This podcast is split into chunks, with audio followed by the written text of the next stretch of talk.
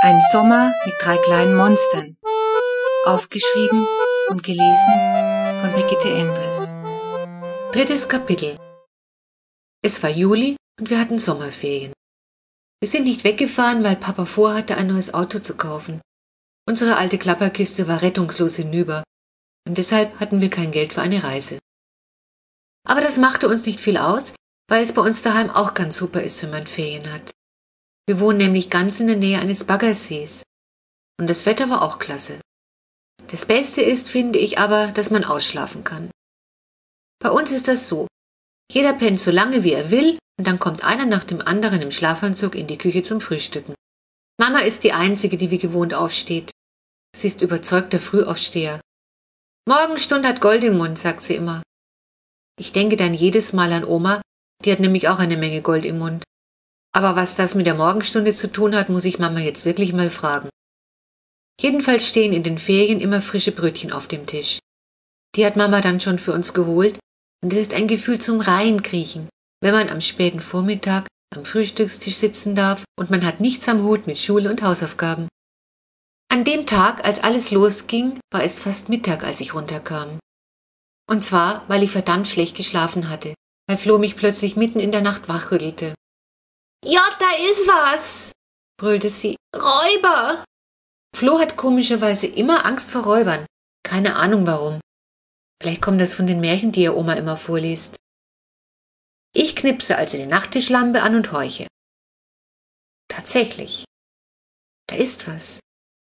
Es kratzt und macht ganz eigenartige Geräusche auf dem Spitzbogen über unseren Zimmern. Es klingt wie ein Keckern, ich habe das vor ein paar Tagen schon mal gehört, aber mir nichts weiter dabei gedacht. Mensch, Flo, sag ich, deswegen wächst du mich. Es werden wieder Marders sein. Manno, mir graust gruselig, sagt Flo. Und noch ehe ich mich wehren kann, ist sie schon mit zwei gigantischen Teddys zu mir ins Bett gekrochen und durch nichts zu bewegen wieder in ihr Zimmer zu gehen. Während Flo kurz darauf wieder selig schlummerte, war ich jetzt hellwach über meinem Zimmer trappelte es und scharrte und keckerte. Jedenfalls konnte ich lange nicht mehr einschlafen. Mit der kurzen im Bett ist es sowieso fast unmöglich. Die macht sich dermaßen breit und dann tritt sie einen dauernd und haut einem die Ellbogen in den Bauch, dass man jaulen könnte.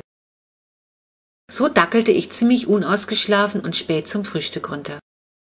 Aber noch ehe ich von meiner miesen Nacht erzählen kann, kommt Mama völlig entnervt aus dem Garten wo sie eben vorschriftsmäßig den Kompost hatte ausleeren wollen.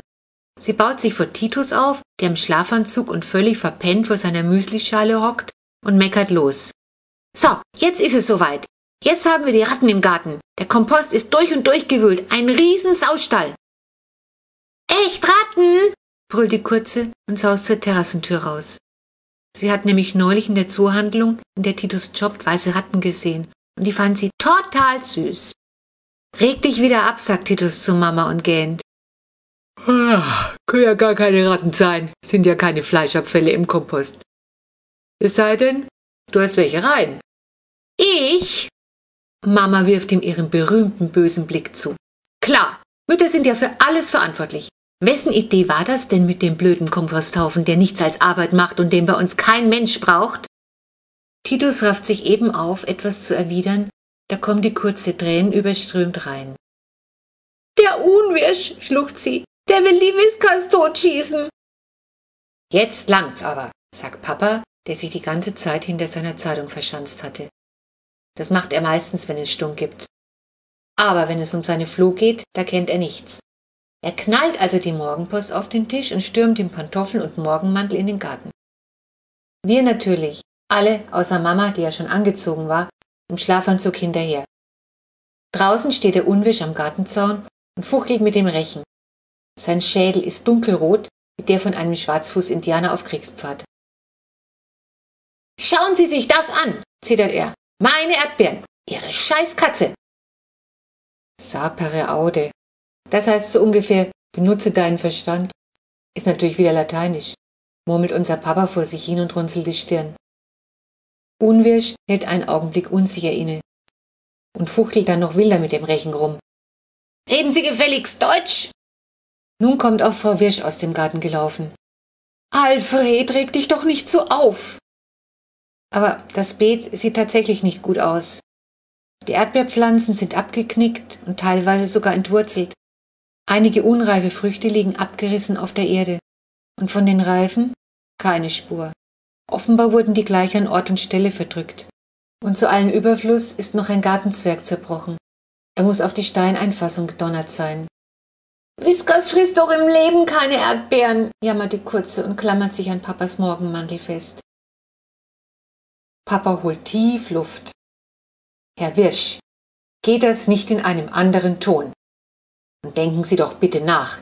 Katzen fressen weiß Gott keine Erdbeeren. Bestimmt waren das die Ratten, mischt sich nun Mama ein. Unser Kompost war heute Morgen total zerwühlt. Unwirsch kratzt sich am Kopf. Sein Gesicht verliert etwas an Farbe.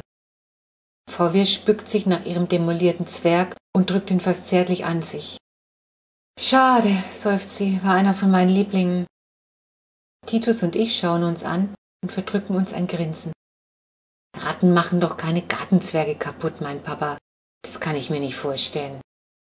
Übrigens war Whiskas heute noch gar nicht draußen, sagt Mama. Sie kann es wirklich nicht gewesen sein. Unwirsch wird immer kleinlauter. Irgendwie ist die Luft raus. Er steht ganz belämmert mit seinem Rechen da und weiß nicht, was er sagen soll. Alfred, mischt sich nun seine Frau ein. Ich sag dir doch seit Tagen, dass ich nachts immer was höre. Aber du mit deinen schlechten Ohren. Siehste, J, brüllt Flo triumphierend. Es ist schon wieder oben auf. Tatsache ist, sage ich, dass sich bei uns auch irgendwas im Spitzbogen eingenistet haben muss. Heute Nacht hat es oben wie verrückt gescharrt und ganz komische Geräusche gemacht. Bestimmt Martha, die hatten wir ja schon mal. Aber J. Martha fressen ebenso wenig Erdbeeren wie Katzen, meint Mama. Und Kompost interessiert die auch nicht, wenn keine Fleischabfälle drin sind, fällt ihr Titus ins Wort. Genauso wenig wie Ratten. Und so geht es hin und her. Und jeder gibt seinen Senf dazu, aber es kommt nichts dabei raus. Die Sache bleibt rätselhaft. Jedenfalls das mit Whiskers war vom Tisch. Der Unwisch brummte irgendwas von Entschuldigung und verzog sich ins Haus. Seine Kittelschürzenfrau mit dem kaputten Gartenzwerg im Gefolge. Das war heute dem Wirsch sein Waterloo, stellte Papa zufrieden fest, als die beiden außer Hörweite waren. Dass der sich immer so aufregen muss, seufzte Mama. Ein hoffnungsloser Choleriker, der Mann. Dann machten wir eine Besichtigung des Komposthaufens. Widerliches Glipperzeug, Eier und Kartoffelschalen und halb verfaulte Apfelbutzen lagen weit verstreut auf der Wiese. Und natürlich wurden Titus und ich dazu verdonnert, die Sauerei zusammenzurechen. Während wir aus dem ausgebreiteten stinkigen Zeug wieder einen Haufen machten, hörten wir plötzlich die alte Frau Meitner ganz hysterisch kreischen. Jesus Maria, Jesus Maria! Wir lassen die Rechen fallen und stürmen zum Zaun, der durch die dichte Hecke nach drüben abgeschirmt ist. Haben Sie sich verletzt? ruft Titus. Wir biegen die Hecke auseinander und da ist uns klar, warum die arme Frau so erschrocken ist. Frau Meitner steht fassungslos vor ihrer Mülltonne. Aus dem halb geöffneten Deckel hängen die Fetzen zerrissener Mülltüten und auf dem Boden liegt jede Menge Abfall, den wohl jemand aus der Tonne gezerrt haben muss. Wer macht denn sowas? jammert die alte Frau. So eine Schweinerei, wo ich's doch so im Rücken hab. Na klar, dass wir gleich rübergeklettert sind und das Ekelzeug wieder in die Tonne geschaufelt haben. Fünf Euro hat sie jedem von uns in die Hand gedrückt.